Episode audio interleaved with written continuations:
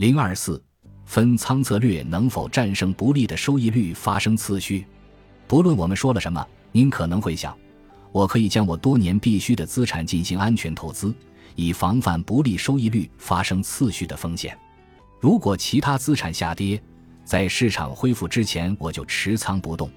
这种策略被称为分仓策略，将退休后前几年的必需资产放在安全的仓库中。与资产组合的其他资产隔离，这种策略很多人都用过，如将所有零钱都用一个罐子攒起来，最终会有足够多的钱买下某个东西。但是退休可不一样，因为没有人知道何时安全的仓库会用空，因此，尽管这种策略貌似安全，实际上却使您的养老资产承受更高风险。我们这样想吧。如果一开始您持有百分之五十的现金与百分之五十的股票，计划在退休前几年从现金仓库中提款以满足退休生活需要，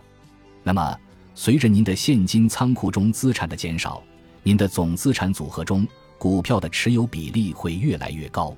在退休收入规划中采用分仓策略，会影响您的总体资产配置。当您的现金仓库中的资产逐渐减少。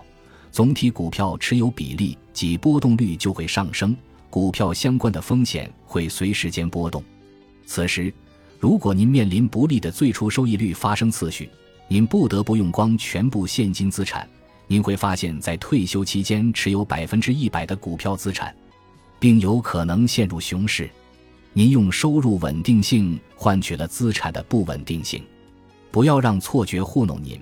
不宜假想您的养老资产组合的安全性超越实际水平。那么，如何防范收益率发生次序的风险？采用我们之前已经提及，随后还会继续介绍的年金化策略，即将您的养老资产的一部分转换为有保证的终生收入，则您的养老资产可以积少成多。我们将在第二部分详细讨论该策略。在此之前，我们在下一章还要讨论另一种风险。